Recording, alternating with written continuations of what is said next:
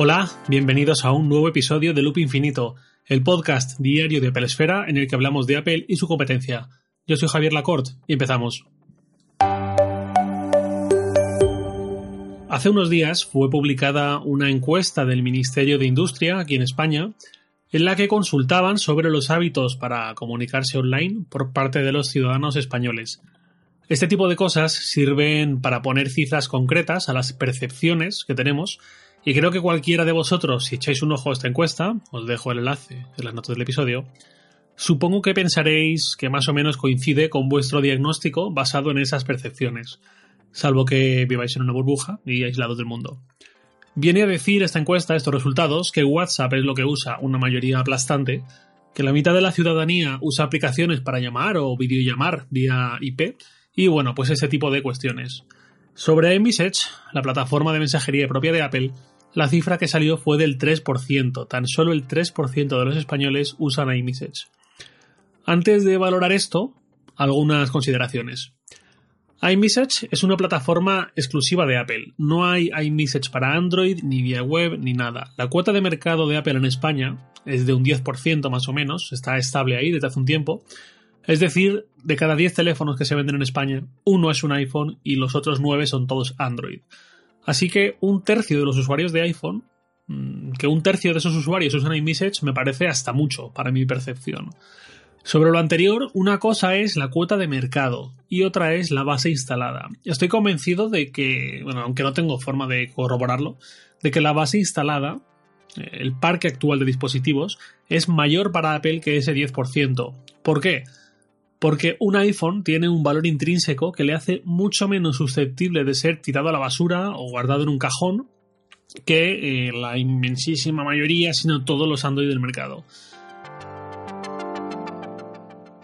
Un iPhone, por el mero hecho de ser un iPhone, tiene muchas más papeletas de ser entregado a un hermanito o a un hijo o a una madre o vendido en el mercado de segunda mano y hacer que ese iPhone siga teniendo una vida útil.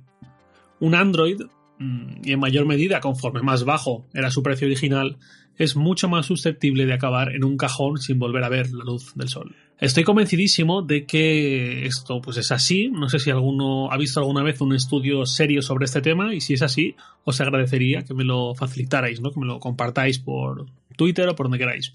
iMessage, como otros productos de Apple, es algo que ha nacido en Estados Unidos y se nota.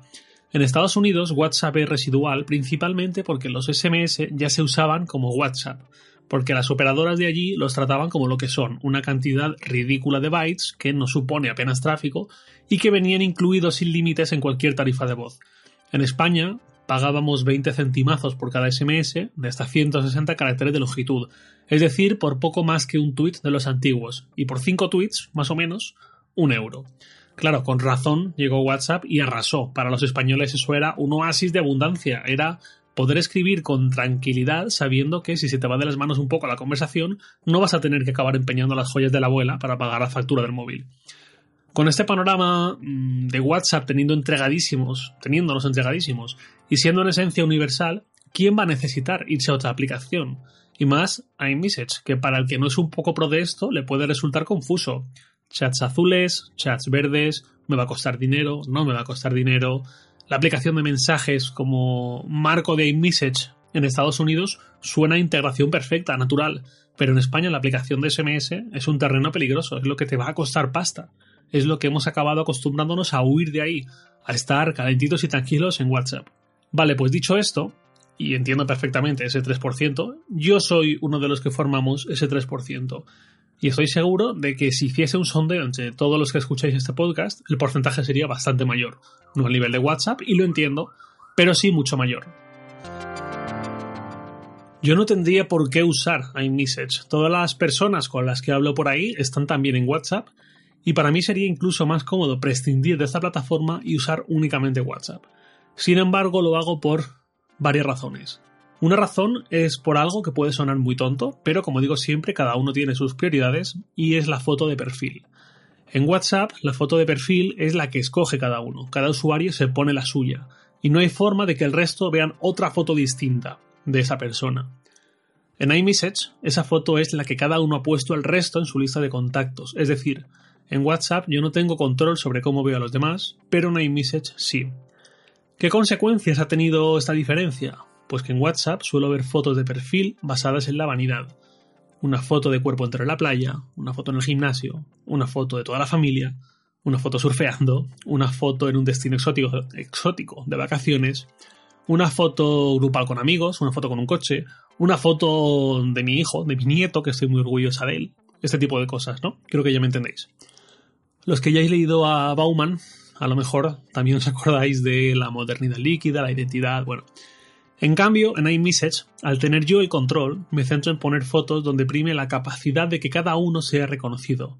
Como dije en el episodio del viernes, llamado Contactos es mi CRM, siempre busco fotos lo más de carnet posible, con un fondo blanco o al menos liso, neutro, mirando a cámara, sin gafas de sol, etc. El resultado es el de una lista de conversaciones en las que solo con ver la cara de cada persona ya es completamente reconocible, no como cuando vemos una foto de perfil en WhatsApp y ampliamos la foto para ver quién es y qué es todo lo que hay alrededor. Si para vosotros esto no es importante, me parece fenomenal. Sé que es algo en función de los gustos de cada uno. Para mí, desde luego, es la mejor opción. Otra razón bastante más importante, aunque menos visual, es la privacidad. WhatsApp es propiedad de Facebook. No haría falta seguir. Con esto, a estas alturas, creo que sería más que suficiente. WhatsApp, desde hace unos años, añadió cifrado de punto a punto por defecto para todas las conversaciones, lo cual está muy bien. El problema es que hemos visto tantas promesas incumplidas por parte de Facebook que pensar que WhatsApp va a ser una isla independiente dentro de la empresa y va a haber un permanente cordón sanitario a su alrededor que le libre de las prácticas de su propio dueño, pues para mí es algo que roza la entelequia. No digo que estemos todos completamente expuestos a que todo lo dicho por Facebook sea mentira, lo que digo es que a estas alturas creo que está demostrado que toda precaución con Facebook es poca.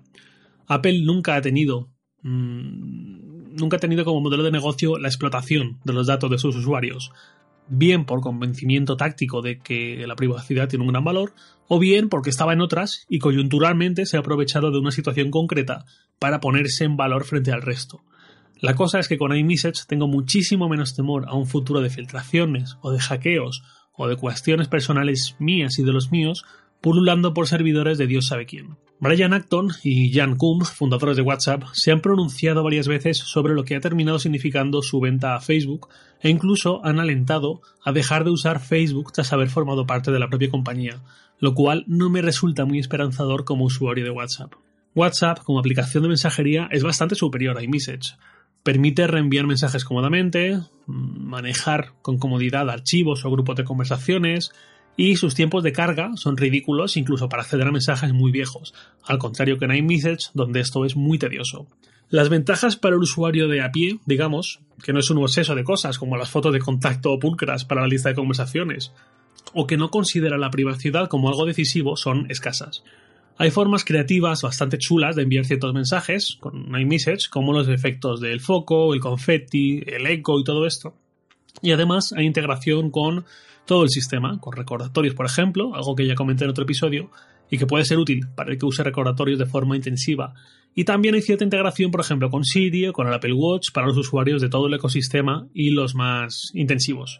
Yo uso iMessage con mi madre, con mi hermana, con mi pareja, con mi mejor amigo, con mi cuñado y un par de amigos más, así como un par de grupos de tres personas.